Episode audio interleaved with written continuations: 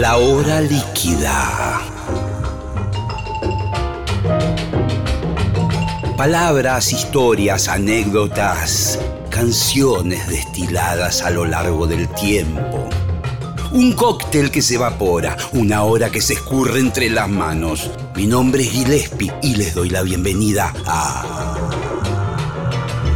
La hora líquida.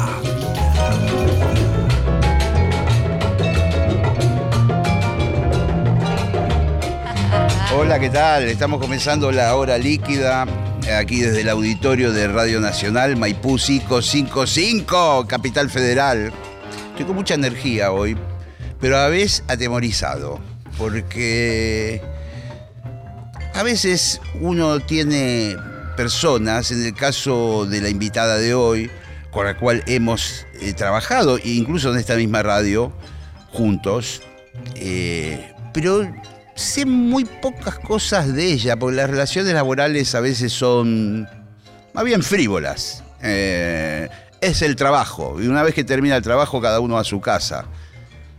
Y hoy tengo prácticamente una hora, ya a esta altura 57 minutos. 56 ya me acaban de decir. Es Charo López. Yo pensé que teníamos una relación profunda, lo que me vengo a enterar acá. Así. No, es Frívola. No, frívola. Frívola la ¿Cómo andás? ¿Qué tal? Y ¿Me yo quedó bien la contándole a la gente, no, Gillespie es un capo.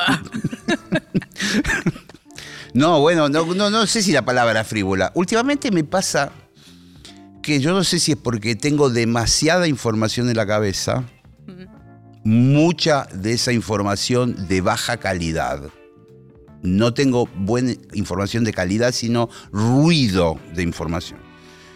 Y me está costando a veces encontrar la palabra adecuada y elijo una palabra polémica. Pero vengo bien en el relato con la persona eh, X que estoy hablando. Y de Y en un repente, momento frívola. digo, fascista. ¿Por qué fascista? Me dice el tipo. Y yo no sé por qué la elegí, pero debe ser porque escuché muchas informaciones que contenían esa palabra. Y ese es el problema de la, que la gente nos toma en serio. Sí, sí, sí, sí. Ese es el problema. Ese es el problema. Sí. Si supieran, ¿no? Claro. Pero yo creo que igual, de todas maneras, el capital nuestro, tuyo particularmente, pero nuestro, pero más tuyo, A ver. es eh, la espontaneidad y, y un poco ser una niña y yo un niño en muchas de las cosas que hacemos. Eh, digamos, lo voy a llevar a la música, porque tanto el humor no, no lo tengo tan claro, pero en la música, cuando yo me pongo a pensar demasiado en lo que estoy haciendo y pierde potencia, pierde onda y pierde todo. Cuando al revés vuelvo al Marcelito que empezó y que hacía un dibujito y yo decía, esta va a ser la tapa de mi disco. Bueno, Sí. esa tiene que ser la tapa de tu disco. Sí, sí, total. ¿No? Yo en eso siento afinidad con vos. Sí. En esa onda medio impune. Sí, sí. Esa palabra me sonó muy fuerte. Impune es Bueno, linda. Bueno, bueno, Poco solemne, sí, sí, es cierto. casi Eh, feliz. Sí, sí, sí. Es que me parece que en ese, en esa zona nos tenemos que manejar nosotros. Y sí, es que tiene que ser una zona de, de juego. Sí. Hay que no, hay que volver siempre ahí, para mí. Es la A parte pesar de todo, porque, digamos, uno tiene ese boludismo adentro, yo lo he tenido siempre, pero medio los demás a veces te quieren reformar o quieren, qué sé yo, en el caso de la música, por ejemplo, están todos los que dicen, vos tenés que... ¿Qué tocas? ¿Jazz o tocas? eh, ¿Qué es lo que, viste? Ya empezás a, a- a decir, bueno, no sé qué toco. Sí. Bueno, porque si tocas jazz, vos tenés que estudiar los solos de tal trompetista, porque, viste, ya... No quiero Y que esa me persona lleves... la tenés que bloquear directamente, Directamente. del teléfono. No quiero que me hables más. no, yo creo que hay algo como de social y cultural, hay como una presión eh, rarísima, que es que a medida que van pasando los años uno se tiene que divertir menos y como... Sí, y profesionalizar Sí, y como más. que ser adulto o ser responsable tiene que, tiene que ver con estar amargado y, y dejar de pasarla bien, dejar de bailar, dejar de reírse, dejar de pavear. Y me parece que es una imposición re triste también. Incluso no solo la siento de la gente más grande, sino lamentablemente de los más chicos, cuando te empiezan a decir, eh, vieja, desfasada, Sí, sí, como sí, sí. Mm, es medio también escupir para arriba, porque viejos vamos a ser todos si las cosas salen bien. Entonces, a, a mí me gusta un poco como eh, aguantar la parada de, che, a mí me gusta divertirme, me gusta vestirme igual Sí. siempre y, y me gusta ir a bailar y me gusta pavear y, y- y voy a bancar eso, como es donde, donde me siento feliz. No les creo mucho. Está muy bien, claro, claro, porque a la medida que vos te dejas per- permear por esas cosas, empiezan a trabajar en tu cabeza. Sí, a solemnizarte al pedo Sí. también. Y es entrar en una. Yo, en- bueno, en el terreno de la solemnidad no me siento cómoda para nada, no estoy preparada. No, a- si- a veces, muy de vez en cuando, me pasa como. eh, me ofrecen ponerle ir a dar una charla de algo. Yo, yo no, no estoy. No estoy capacitada. Yo puedo hacer chistes, Sí. soy un mono con una batería, pero no, no, no más que eso. Y no creo que si evoluciono tengo que llegar a eso. Me parece que si evoluciono tengo que O sea, llegar. tu, tu evolución natural no es ser disertante eh, en la Universidad de, de, de Itela. No, no es eso. Es, es seguir en lo tuyo. Mi evolución natural creo que es, o, o trato de mantener, es no, eh, es no, mm, no, no solemnizar, no profesionalizarme, no, no buscar el virtuosismo, que es algo que a mí me aburre aparte. Sí, sí, sí. Me aburre soberana en todas las disciplinas, lo virtuoso Coincido me seca eh, el espíritu, Sí. no me divierte nada. Entonces voy siempre para el otro lado. Me gusta más la gente espontánea, rota, e incluso en el arte y en todo. Lo que consumo es siempre como cosas que no sean virtuosas. No me banco a la gente virtuosa. Me aburren. Bueno, a mí también me pasa algo de que no me que llega un momento que cuando eh, en la medida y hablo de música de vuelta, en la medida de la búsqueda de la excelencia se va perdiendo la, la onda, la esencia y es como si hubiera un pacto invisible que hace el virtuoso de decir, bueno, eh, con un diablo, Sí. supongamos, y el diablo le dice, vos vas a ser el mejor pianista del mundo, pero te voy a sacar toda la onda. Y es como acercarse lo, lo más posible a una máquina también, claro, ser claro. virtuoso. Sí, que sí, es sí. como, no sé, yo soy malísima, pero ese King Crimson podemos decir que era virtuoso. Sí, sí, era un ¡Qué músico... bola, hermano! No doy más. Se Bueno. me seca la cabeza. Equivocaste un poco, tropezaste. Es una herejía lo que estoy escuchando. ¿Qué te pasa cuando vas Y tampoco lo pienso tanto. Si no me divierte más decirlo Sí, que sí. es lo que. que Pero ¿qué pasa, por ejemplo, en esos conciertos de jazz? Que- Crimson, gato. y me divierte más lo que se deben estar enojando escuchando esto.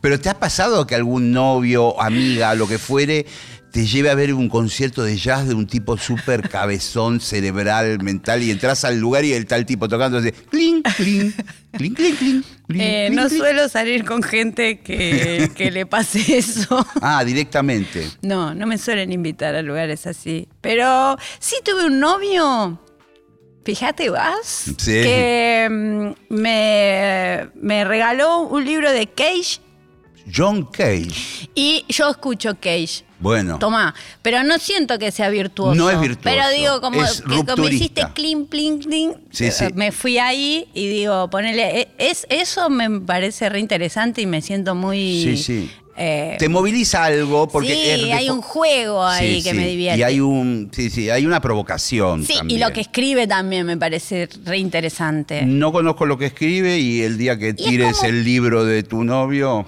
Lo podemos comprar también. bueno, gracias, mi vida. Se podría. Sí, sí, sí. Se consigue, ¿no? Sí, se consigue. Bueno, lamentablemente ¿De cuánto también. estamos hablando? Cuatro, lucas. Bueno, bueno, bueno. No puedo pedir nada. Gracias, Pero che, digo, qué buena onda. ¿Por qué tanta tristeza? ¿Por qué tan trapito? Vamos a- esperar el día que tiren ese Un libro. Un Ojalá- café, un cafecito, puede, puede ser, por favor, un Ojalá lo tiren cerca de Monte Grande. El día que vayas a tirar el libro en tu mansión y agarres un montón de libros y dices, estos libros los tiro, pensá que yo estoy en Montegrande, un cafecito, Sin señora. nada que leer, leyendo la parte de atrás de un shampoo. Los, los- los paquetes de los huevos, leo el diario de los huevos. Pobrecito. Sí, sí, vamos a. El diario de los huevos, mira vos qué frase. Cierra el programa. Muy buen Gracias, libro. Charo López, por la visita. No se pierdan el diario de los huevos, donde hago un repaso de mis últimos 25 años. Tengo que eh, encaminar la entrevista, porque esto se está pervirtiendo de una manera que yo no lo puedo controlar. El conductor del programa soy yo. Yo no lo puse en ¿Eso duda queda nunca. claro? Sí. Los roles, yo soy el conductor y vos sos la invitada. ¿Qué hice? Bueno, Dale. a partir de ahora el conductor soy yo. Y hago las primeras preguntas. ¿Estás bien? Sí, estoy bien. ¿En qué momento de tu vida te agarro? Actualidad total. Octubre 2023.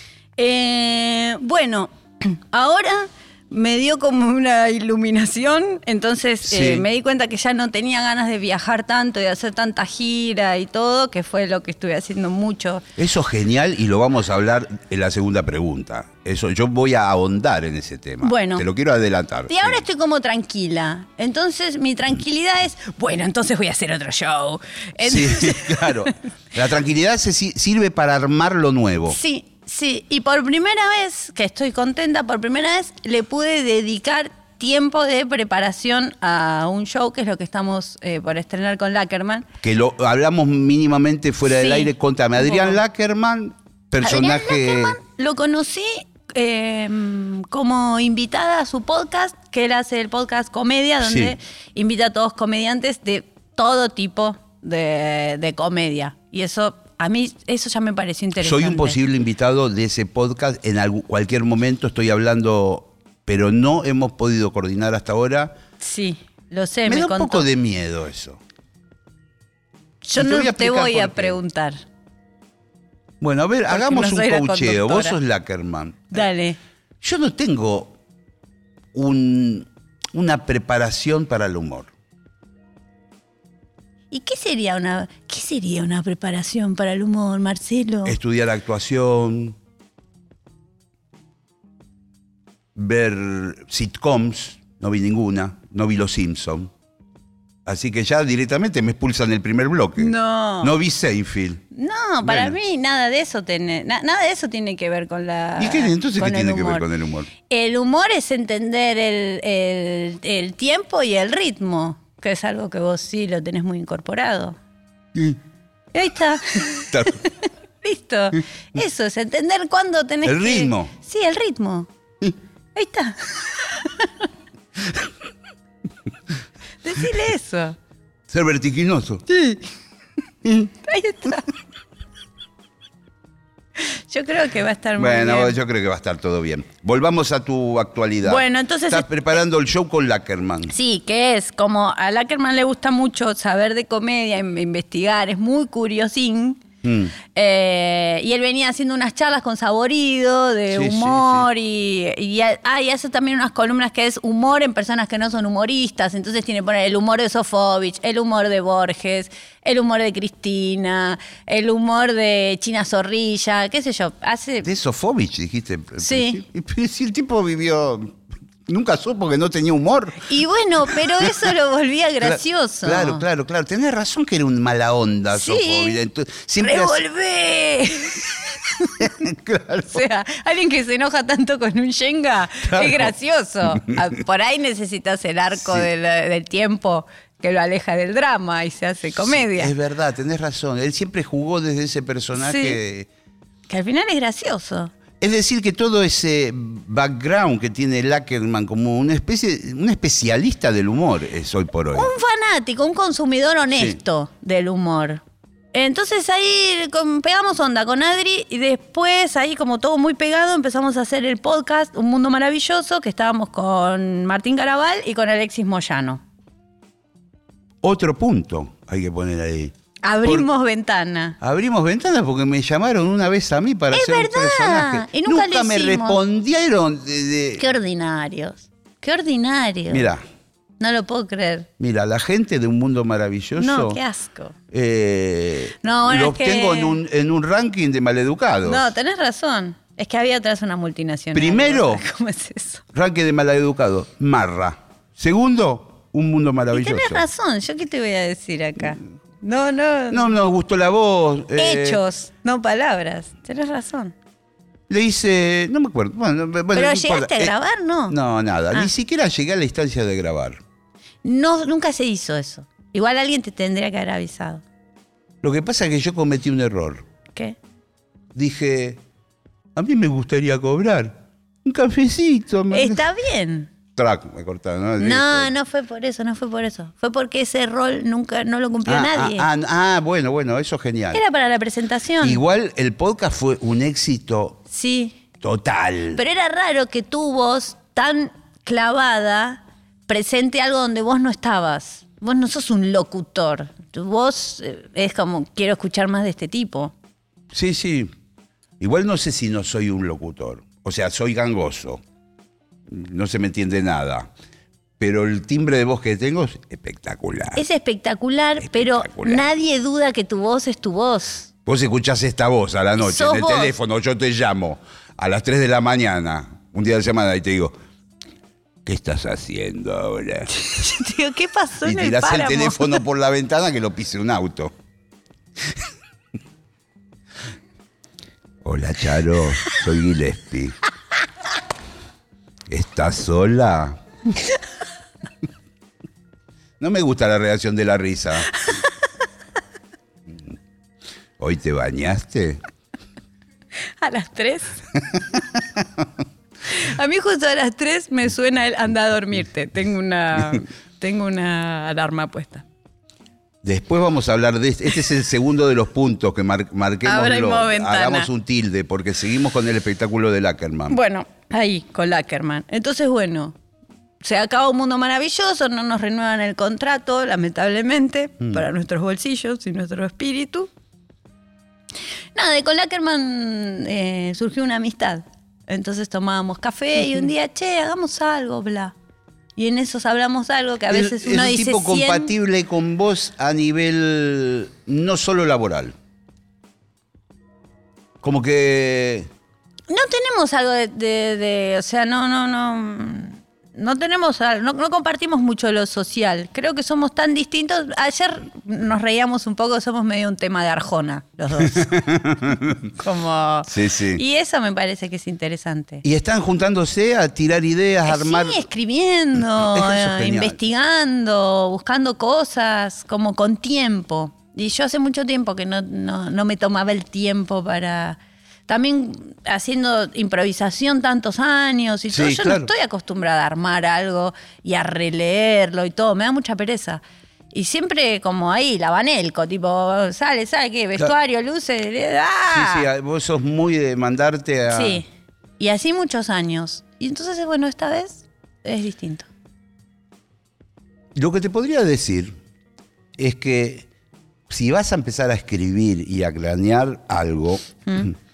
Tenés que ir a una buena librería, no a comprar libros, la librería escolar, te compras un cuaderno bien fashion, eh, una linda virome importada, no sé qué, te vas a Starbucks y te tomas un café y es como que empezás a escribir la obra de teatro. Con Te- pluma. Sí, te pusiste un poco en ese papel, dijiste, ahora que tengo que escribir, me voy a comprar un cuaderno, una virome. No, yo lo, lo de los cuadernos y las viromes, como de hacer stand-up Claro. también, ahí empecé a... A tomar nota tengo de- mucho cuaderno, mucha libreta, buenísimo. mucho... Lo llevas con vos, Medio digamos. Joker tengo. Claro. Tengo, y tengo cuadernos porque donde podés llegar a rescatar. antes de cada show yo vuelvo a escribir lo que quiero decir. Entonces tengo cuadernos que repiten los mismos chistes una y otra vez y van bien. mutando. Y a veces voy para atrás y digo, ah, esto, qué loco, me lo olvidé, no funciona más. Y los veo como. Es decir veo los chistes mutantes. Esos cuadernos son el, el magma de tu obra. Ahí vos podés ir, venir, encontrar una idea suelta. Y no me gusta escribir chistes en teclado. Ah, mira vos. Me gusta, me Sí, sí. merecen la, la- la- la tinta. Muy bien. ¿En qué instancia estamos del proyecto con Lackerman? 50%, más cerca del estreno, ya lo está- estrenaron. Está por estrenar, pero estamos al 70%. ¿Tienen fecha, lugar, todo? 12 de octubre en el Picadilly y todo el verano Perdón, en... el 12 de octubre es la semana que viene. Sí. No te quiero meter presión, pero el 30% que falta la gente se va a dar cuenta. Bueno, mañana llega el traje de tirolés de Lackerman. Porque es verdad. ¿En serio? bueno, muy bien. Estamos también, creo que hay algo medio post pandemia que es como, che, ¿viste este video? Voy a spoilear algo, pero eh, merece la Sí. pena verse. No sé cómo llegamos. Eh, a mí me gusta mucho la, la música tirolesa, me divierte, Sí, la eh, apuesta, todo. Esa que es medio vocal de lo, No, no, no, Ah. Uh, eso es genial, es Entonces le enfermedad. muestro a Lackerman, che, mirá qué divertido esto. Entonces, viste que hay videos que son como armadas escenografías muy de cartón y sale el. Salen los, los chabones como bermudita con tiradores, Sí. ese tipo de cosas. Y le digo, Lackerman, ¿por qué no haces esto? ¡Re! Entonces, bueno, ahí compramos un traje de tiroles que en la Argentina no había, entonces Un original viene, importado. Yo siempre estoy en proyectos donde nadie dice que no a nada. Claro, claro. Eso- y en la vida te digo, porque con el padre de mi hija fue igual. No, nunca un no. nunca un no. Así que bueno, hay un lip sync de, del Tirol. Eh, después se reflexiona sobre eso, pero los gustos en vida, total. Y van a poder hacer entre los dos los distintos cambios de vestuario y todo. Tienen. Porque eso implica que alguno se tiene que ir. Tiene, Sí, sí. sí, sí. está, no hay eh, problema. está todo armado el show. Al minuto tanto pasa tal sí, cosa. sí, y también trabajamos con Manu Calmet, que Manu, yo vengo trabajando hace muchos años con él, lo conocí en mis clases, que Manu era súper joven, eh, un, era un joven, o sea, recién salido de la escuela eh, Waldorf. Sí. Bueno, nada, era mi mejor alumno. Y Qué bueno eso. Sí, y empezamos a trabajar juntos hace un montón. Y Manu está en el show este también y él hace la música y hace los videos también. Y es muy talentoso y, Qué bueno. y edad- creamos a la par. Y Manu ahora, no sé, debe tener 21, 22. Es genial. 22. Es genial. Sí, es genial. Es genial porque es otra, otra disposición, otra onda. Sí, y a mí me sirve mucho que esté Manu cuando a veces hablamos cosas con Lackerman o, o- o también en otros proyectos, porque Manu viene trabajando con nosotros hace bastante. Yo siempre lo miro a Manu como si se ríe, si no se ríe, si se aburre. Vos sos muy perceptiva Eh, de lo, de lo periférico. Y eso es de improvisar. Eso es algo medio, A- alerta. no sé, eh, lo tenés de tu pueblo natal, no sé, hay algo... No, de verdad, vos, vos sos muy, vos te das cuenta de todo, ¿o no? Pero eso es por improvisar mucho, que te, te tenés que estar atenta a todo lo que está pasando. Esa miradita rápida que tenés, tic, tic, tic, tic, tic, ahí el nervio óptico trabaja, tic, tic, tic, y poncha, tic, tic, tic, tic, tic. Y enseguida, más o menos, te das cuenta, este es medio garca, el otro no sé Sí, qué. un poco sí. Sí, pero sí. sí. Yo al principio cuando te conocí, eh, me pareció que tenías como algo medio de esotérico, no sé cómo explicar, que habías hecho antes, en, en tus años previos, algún trabajo espiritual, algún trabajo de esa índole. ¿Puede ser? que atrás de esta mm, actriz espontánea, graciosa, que tiene una eh, repentización, atrás había espíritus. Eh, siempre tuve una gran conexión con lo espiritual. ¿Esto es verdad? Obvio, sí. Sí, ¿Viste? Sí, siempre, siempre. Tenés como una miradita que, viste, Sí, yo creo que viene de mi casa. De cuando era chica, yo vivía en una casa que era muy, muy, muy grande en Banfield, gigante. Eh, gigante, muy, muy tipo como castillo venido a menos, medio Grey Garden mi casa. Y no es necesario tampoco chapear con, con el dinero Con y todo Grey en el Garden. programa. No, no, no era necesario. Casa Había- muy grande, muchos autos. muchos autos, obvio. bueno, bueno, no es necesario. Pero qué autos, un Torino, un camión Bedford destruido, que yo ahí adentro tenía mi, había armado Sí. un colegio. Ah, ¿en serio? Ahí daba clases yo, eh, adentro del Bedford, con los perros, no sé qué. Una casa muy, mm, muy antigua, muy cargada para mí. Y con mi hermana siempre decíamos como que veíamos una señora Sí. o como medio ahí algo de... Veían una señora entre los camiones. En la escalera. Sí. Teníamos como esas secuencias medio de, de- de ver cosas así. Y muy incorporado, muy, muy normal. Y después, como a medida de los años, sí, tuve como mucha. ¿Empezaste a le- leer cosas de ese palo, por ejemplo? Un poco sí, me interesa Me interesa mucho- muchísimo, porque yo estoy- en este momento estoy ahí. A mí también. Me, y me interesa mucho la gente que. Como que lo, lo podés hablar como algo, algo más. Sí. Ahí está de Rodrigo Paranormal, no sé si lo conoces. No, no lo conozco. Ah, él es fenomenal. Eh, Rodrigo Paranormal. él- ¿Está en redes sociales? como Sí, tiene un programa de radio también, Ah, ah. Rodrigo Paranormal.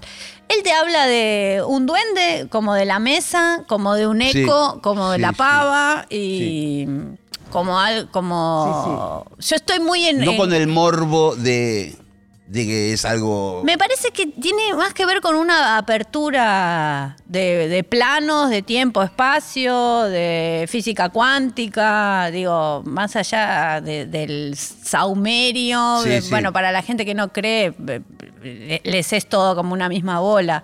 Pero a mí me reinteresa. A mí también. Me gusta investigar y, y- y, eh, y empecé después de los años a darme cuenta que la percepción es clave. O sea, cuando de repente digo, uy, qué mal esto. Y yo decía, pero si yo me sentía mal cuando lo estaba haciendo.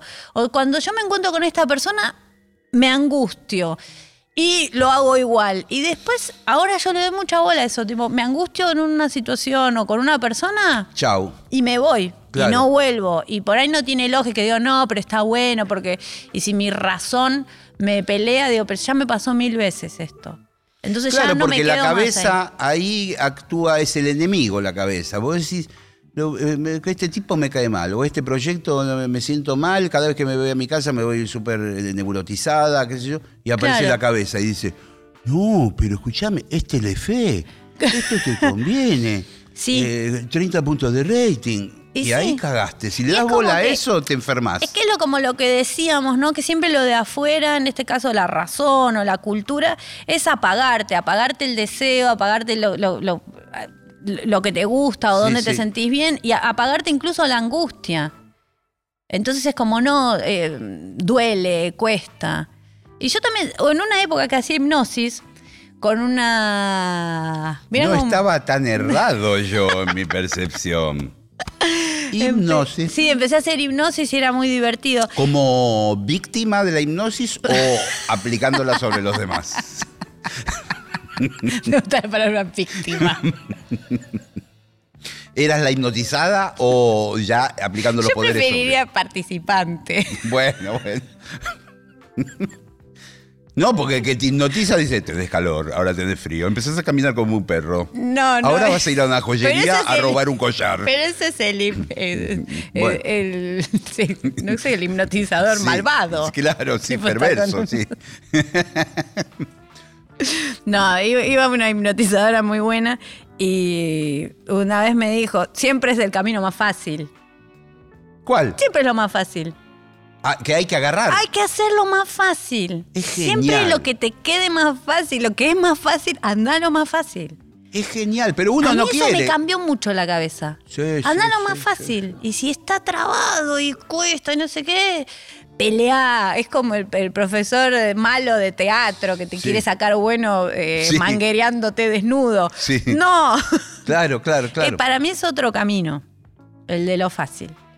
Es decir, que cuando ves ondas raras, eh, energías no sé qué, o, o que vos no te sentís del todo bien físicamente o lo que fuere, Trato tratás de, de, ver la forma. cada ¿Y vez cómo más haces bola. cuando el entorno no te lo permite o te lo dificulta? ¿Cómo te vas a ir ahora, Charo? Yo te hago el abogado del diablo. Charo, estamos a punto de estrenar. Mañana estrenamos eh, la obra Por siempre libertario. Y te querés bajar justo ahora. Y no soy feliz. ¿Eso es lo que decís? Sí. Es genial, porque yo ahí no puedo decirte nada. Es una muy buena respuesta. Y sí. Porque si vos dijeras, no, lo que pasa es que se me complica con la facultad, No. yo digo, no, pero vemos la manera Yo de te consigo un, Sí. yo te consigo un título. No, No. no soy feliz, ahí los cagás. Y a mí también me gusta mucho eh, cambiar de cero. Sí. De cosas. Sí. Me gusta estar como en proyectos, ay, que crezcan y no sé qué. Y me gusta mucho el empezar de cero. Entonces, soy medio fan de eso también. Sí. No me. No me preocupa. Y me gusta un poco como esa, ese vértigo de Sí, sí. todo otra vez. Y no, no sentís es la, el vacío existencial de, uy, dejé el elenco de cosas, de qué va a ser de mi vida, eh, era un éxito y ahora... No, porque siento que si una vez se pudo hacer, se puede hacer dos, tres, cinco. Sí, es co- para mí es como ir aprendiendo y, cada vuelta, como cada proyecto nuevo, es como ya con el back de- del que, De lo que que viene atrás. quedaste de lo anterior. Sí. Y lo puedes hacer mejor. Voy a poner un punto acá Dale. y vamos a rebobinar y vamos a ir a una tilde que está puesta 10 minutos atrás. Vos hablaste de viajes. Sí. Yo sé, y esto con información que podría obtener rápidamente con un celular y wifi y, o datos. ¿Por qué se mete el tipo a explicar el, una tangente que no va a llegar nunca a la pregunta, ¿no? O datos, teniendo a mano. Yo puedo corro- corroborar mano. fehacientemente que vos sos un suceso en España. No, un suceso. Bueno, bueno, está bien. Lo digo yo. Vos no tenés por qué. Pero que te va muy bien. Te cuento, sí. eh, dentro de mi parámetro y, y en mi. mm, y en Llenás todo mi donde llegada, actuás. Todo donde voy lleno, donde voy la paso bien. Voy a lugares chicos, voy a salas de, de 100 personas, de 150, Sí, ¿no? sí, Tampoco sí, que sí, sí, llego. Bueno, hace un par de años. 100 personas. Yo, yo te lo bajo. Te un bajo el pre- 600 te metí una vez. Bueno, bueno. Yo no Eh, quiero hacer la cuenta de que un ticket vale 20, 30 euros No. y que si vos metés 7 son Por. 3.000 euros cada vez que actúas. No Ah, lo quiero decir mejor. eso. No lo quiero decir. Y 600 serían 12.000 euros. ¿no? O 18.000 euros No cada digas vez. eso. No, bueno, pero digo, Pero hay muchos gastos. ya sé, pero digo, eh, es como... Pero está ¿de qué estamos hablando? No, ¿De guita? pero- no, de guita no. Pero, está mal hablar de no, guita igual. Pero de guita no, pero es todo un master plan, porque Sí. a veces uno acá le cuesta, eh, siempre parece que estás en el mismo lugar, en una especie de fangal. eh, De fangal. Sí. Qué linda palabra, no la había sí, escuchado nunca. En el fango, Sí, sí, sí, un poquito fangal. asoma la cabeza. Y de repente se te abre una puerta en España y dices, bueno, te quedas acá, que... eh, Mira, yo empecé a ir en el 2005, ahí. Que nos invitaron a un festival de improvisación en un pueblo como si fuera Avellaneda, en Móstoles. Y fuimos con, con una compañía de teatro y mm, fue bien y hicimos algunos amigos y nos dijeron, ¿por qué no se quedan? Bueno, nadie tenía hijos, nada. Claro. Y dijimos, bueno, da, nos quedamos tres meses. Nos quedamos tres meses y empezamos a trabajar en, un, en una cervecería, que la parte de atrás tenía una sala y que nos daban la entrada entera. Entonces hacíamos algo que allá la gente no estaba acostumbrada, que era volantear. Nosotros hicimos volantes y nos íbamos a la puerta del corte inglés tac, tac. como a vender celulares. Sí. Bueno, y ahí metíamos gente, metíamos, metíamos, metíamos, hacíamos shows todo, pero creo que en un momento hicimos como todos los días. Siempre en Móstoles. No, eso ya en Madrid, Madrid. Ah, ahí en Santo Domingo, cerquita de Callao. Sí. Bueno, ahí, en el centro. Bueno, y eso nada, em- empezamos como a... mm, como- también eso, lo- la, la calidez humana es lo que hace todo. Hizo que nosotros podamos seguir yendo varios años más y nos invitaban a festivales y se hacía como la gira cada vez más, más sólida. Y ahí Sí. pasábamos tres meses, tres meses, tres meses. Bueno, Íbamos y veníamos. tres meses, buena cosa, pero y todavía en elenco de numeroso, digamos. Y ahí éramos cinco, después fuimos cuatro y después, eh, bueno, pasaron los años, yo no fui, no sé, hubo una pequeña pausa, después eh, nos invitaron otra vez con Malena a un festival buenísimo. Malena Pichot. con Malena Pichot, Sí. Eh, Lucía Lichtmayer, que es la que hoy hace mm, Deforme Semanal, Sí. con mm, Isabel Calderón, que es uno de los podcasts más escuchados Sí, de sí, España, que es buenísimo, son buenísimas ellas. Bueno, ahí Lucía hacía un festival llamado Princesas y Darth Vaders. y Qué buen nombre. sí, y fuimos ahí con Malena y después hicimos más shows y después, bueno, fue como, bueno, otra vez Madrid, qué, qué fácil y qué amable que es esto. Y empezamos a ir y a volver y yo tengo amigas también, entonces... Lo que- ya vas en una. eh, te vas, no sé si sola o con tus colaboradores, pero digo, ya estás haciendo espectáculos con otra artista de allá. sí, con que- Ana Morgade. Con Ana Morgade, que son muy graciosas las dos y bastante parecidas. Somos muy parecidas, sí. Y es eso, bueno, de eh, nuestro show se llama Primas en la Sierra, porque también antes, cuando nos conocimos, nos conocimos en el 2006. Éramos muy parecidas físicamente Sí, también, entonces sí. nos confundían mucho. Y más o menos empezamos como a tener vidas muy paralelas. Ella allá, yo acá, Sí. las dos fuimos madres, nuestras hijas son medio parecidas también. en las cosas buenas y en las desgracias, nos empezó medio a pasar lo mismo, es, es muy increíble. Y. mm, Y bueno, y ahora la última vez que fui, fui- me invitaron a un festival de Canarias y después quedé con Ana para hacer shows también. Y eso ya está como. Es Está como una felicidad Es- y sí, no es, es un, un- trabajo No, no, pesado. es un pero disfrute. funciona. Pero evidentemente, yo no sé cómo será la música, podríamos aventurar a veces un paralelismo, pero en, específicamente en las comediantes, las estandaperas y todo eso, hay como un terreno fabuloso en España Sí. eh, y donde entienden nuestra forma de ser de alguna manera, porque a veces uno dice, ¿cómo haces para trasladar el humor bien porteño o bien argentino o del interior o lo que fuere a Madrid? Y yo lo que descubrí, mi, experiencia personal, ¿no? Que mm, mientras más yo soy, eh, va mejor. Antes me preocupaba por las palabras, Eh, como sí. si había que tortilla, no sé Claro. qué, y, y el coño, ¿no? una Sí. porquería. Claro. Y igual te digo, ni siquiera porteña. Yo me voy medio modo Banfield cuando estoy Claro, allá. el conurba. Sí, muy conurbana. Y entienden todo. Entienden todo. A mí me divierte estar también en Sí. ese modo. Me, Cl- me claro. pica mucho más estar así como más. eh, hablar pa- pa- palabras. Es una pasada. Sí, sí. Te mola un montón. Y me gusta también como.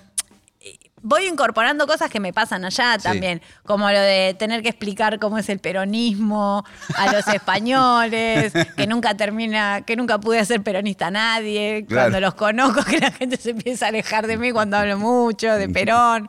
Bueno, todas esas cosas también tengo como unos chistes que son solos para allá, o que les causan gracia allá y acá no. No sé, Y- como una vez que me paró la policía allá porque pensaban que yo había robado, allá les causa mucha gracia. Acá es como, ¿Cómo fue el episodio? Eh, Eh, porque porque hay, hay algo de mecherismo en las tiendas, muy poco en Sí, comparación hay, a la Argentina.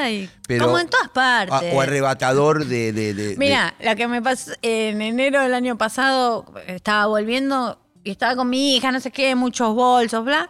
Y mm, me robaron en el, en el aeropuerto la, la campera, la Sí. chaqueta, Sí, sí. y con el teléfono adentro.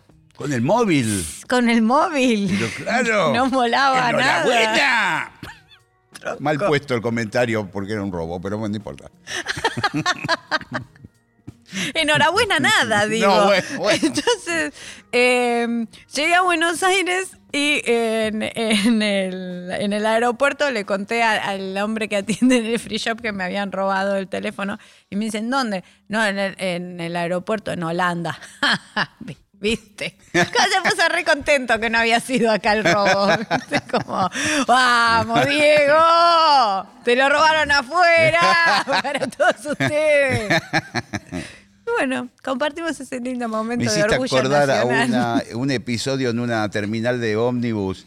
Yo tenía que tomar un bondi de larga distancia y me habían encajado una guitarra, porque no me acuerdo, el guitarrista iba en otro, o en avión, o no sé qué, y yo iba a ir en bondi.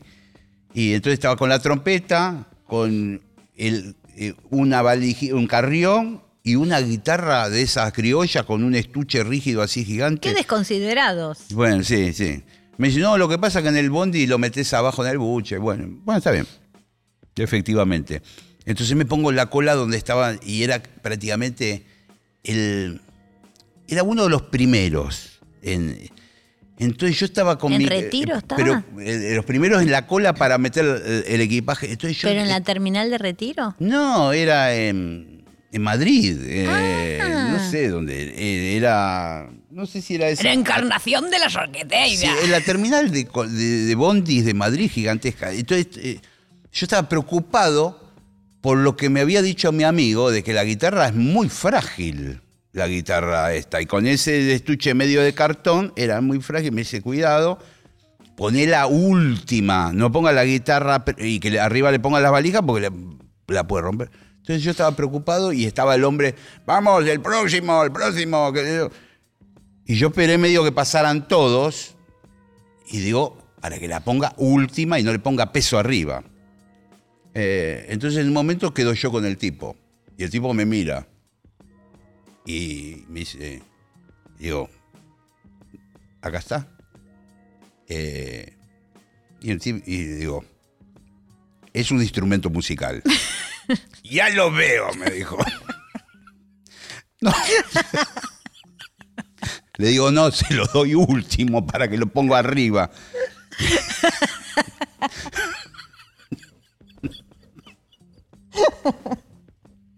No voy a seguir con la anécdota, pero bueno, fui por. Fui, no. Fui por, por en Bondi de larga distancia hasta Coruña, 600 kilómetros, parando en los pueblos. ¿Y cómo llegó la guitarra? Bien, porque estaba última, pero porque yo me dejé pasar a toda la fila y el tipo me miraba como diciendo, ¿este tipo qué pretende? No, pase usted. No, pase usted. No, pase usted.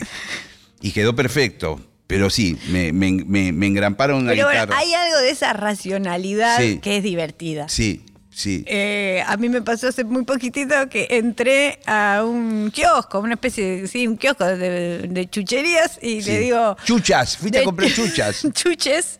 Chuches, Y le digo, sí. eh, ¿sabes dónde puedo comprar café? Sí. En una cafetería. La concha de tu madre.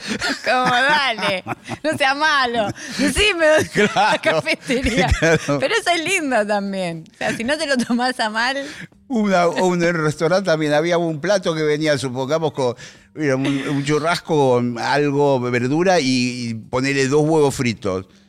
Y, y yo le digo, bueno, quiero este plato, pero no quiero los huevos fritos. Viene con huevos fritos. Sí, pero se lo voy a ahorrar, no los quiero yo. Lo que, tráigame la verdura y tráigame la carne. No, no se puede. Tiene que venir con huevos fritos. Bueno, tráemelo con huevos fritos, que no me lo voy a comer. Misterios. No, porque yo después pensaba, digo, capaz que el mozo dice, este me saca los huevos y después va a querer Menos precio. menos precio, porque Puede los ser. huevos no los comió. Puede ser, puede Bueno. ser. Sigamos, demos vuelta a la página. Volvamos. Volvamos. Eh, cuando le estaba comentando a mi hijo que te iba a entrevistar, eh, resulta que hay mucha gente fanatizada por la serie policial que hiciste. Ah, División Palermo. Si yo vi un par de capítulos, me gustó. ¿Y por qué no la viste hasta el final? No sé por qué no la vi, pero debo decir que me gustó. Me gustó. Mira que yo soy muy desconfiado de, de este tipo de cosas. Eh, no me quiero meter, no me quiero com- complicar viendo una serie que no está del todo. No te rías. Relajate. No, bueno. Ponela mientras cocinás. No, no, sé, pero no, no me quiero que- enroscar en algo que me puede, me puede involucrar. Nadie sabe que la estás viendo aparte. No, pero bueno, no, pero no quiero, yo, no, porque por ahí Bueno, pero un poco te gustó. me- me- no me gustó mucho. No tanto como para terminarla. Me gustó mucho, me gustó mucho. Ahí conocí a Garabal. Eh, me pareció de lo mejor que yo vi últimamente acá. Y Subioto. Yo soy muy fan de Subioto. ¿Quién es? Subioto es el, ¿El comisario guionista? malo. El comisario malo. Ah, ah, muy bien. Subioto. Hendler, Pilar Gamboa. Eh, No, el Lois. tremendo. O sea, to- hasta el bolo más chico, no sé, eh, Belloso, Sí, sí. Maika Migorena. Sí, sí, sí. eh, Es, es buenísimo no sé, Lucía. Maciel de repente hace una cosa muy chiquitita. Hay como grandes eh, actrices y actores haciendo Alan Sabag.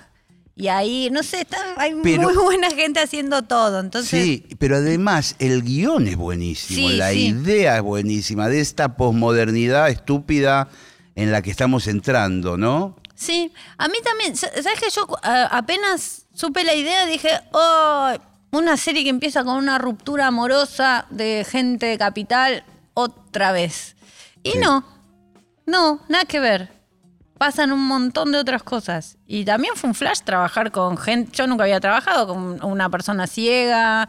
eh, o sea, eh, venían, había extras y venían eh, personas con síndrome de Down. Sí, sí, había- Y eso estuvo bueno también, era como un. Y estuvo bueno también cómo se enfocó todas esas problemáticas, eh, como esa especie de, mm, a ver, de sátira de la corrección política estúpida que nos Sí, sí. rodea, ¿no? De- Y la serie trata de eso, es como la, la- la crudeza del, de, de todas las personas que no tenemos discapacidades, eh, la, la tensión.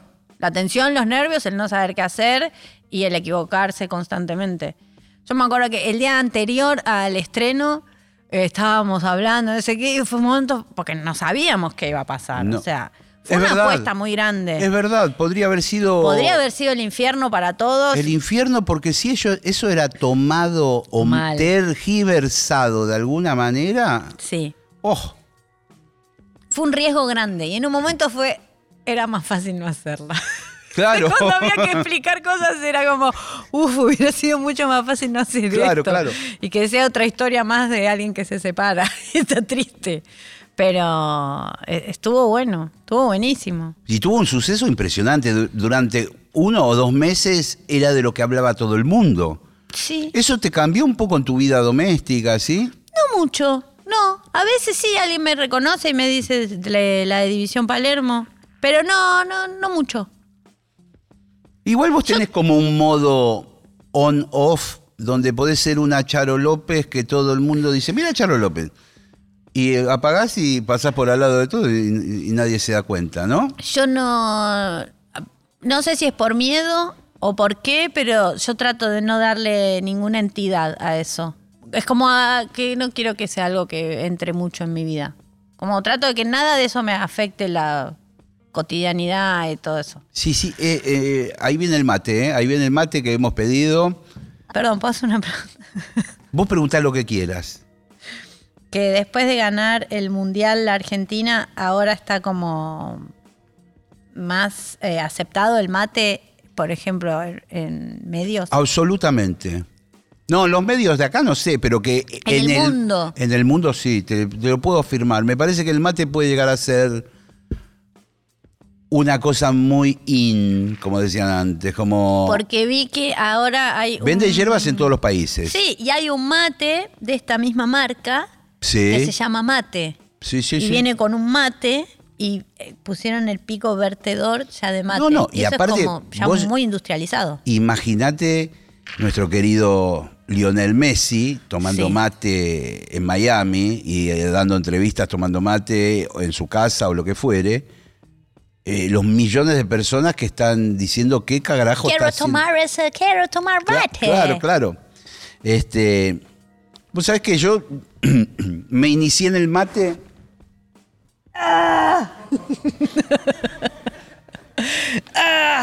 Yo no me río. Me gustaría saber de lo que se ríen ustedes. Si lo pueden compartir. Y todos se ríen de él, ¿viste? Me gustaría que me cuenten. ¡Revolvé!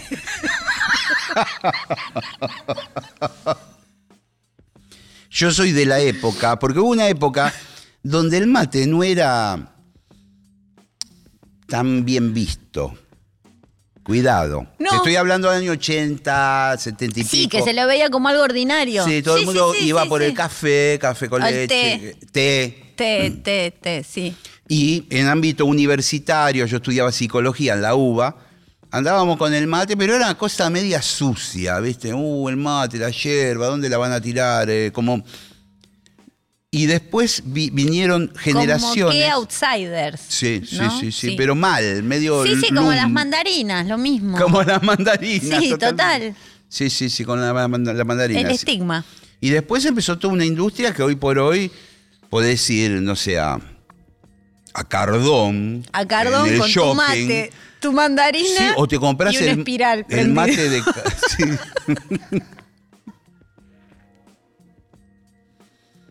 El Start Park. Yo no me río, no me río de todo lo que se ríen ustedes. Mándame tres y una. No, no, no. Bueno, ¿dónde es que quedamos? Eh, eh, ya hablamos del programa policial. Ah, sí, y fue bárbaro.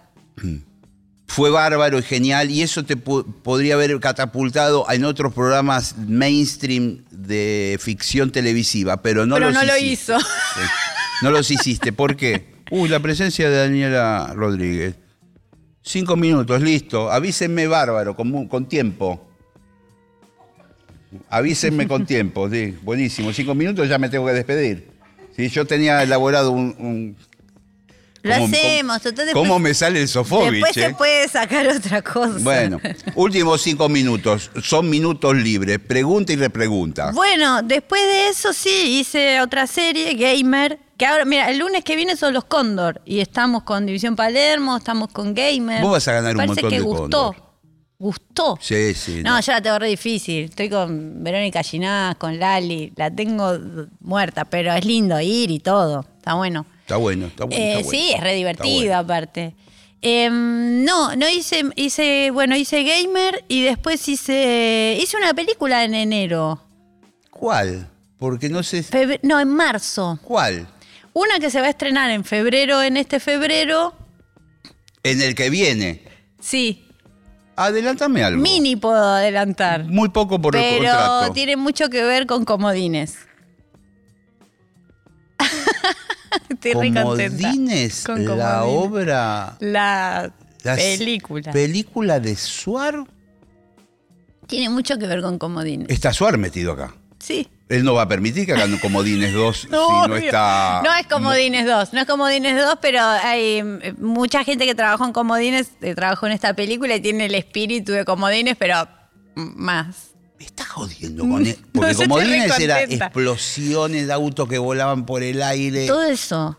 ¿Ya la filmaste? Sí, fue muy divertido. O sea, empecé a tirar tiros en División Palermo tenés- y no paré. Es- Te queda bien el chumbo a vos, te digo. ¿eh? No hago un solo chiste en toda la película. nada, nada. Qué bueno, qué bueno, qué bueno. Y me divertí mucho, la pasé muy bien. ¿Sabes qué? Conclusiones finales. ¿Qué? Termina el programa. ¿Cómo la vi a Charo López? Dos puntos. ¿La vi muy bien? qué tipo estúpido, ¿no? No. La vi muy bien, la vi relajada, nos divertimos mucho. Eh, fue un reencuentro, mm, fue un reencuentro de una relación que fue superflua en un comienzo. Hemos reído. Hemos reído. En algún futuro yo creo que vamos a hacer algo juntos. Me Eh, encantaría. Es mucho más posible que vos me tengas que llamar a mí No creo. por edad, por éxito, premios, gente que metes en Madrid. Lackerman.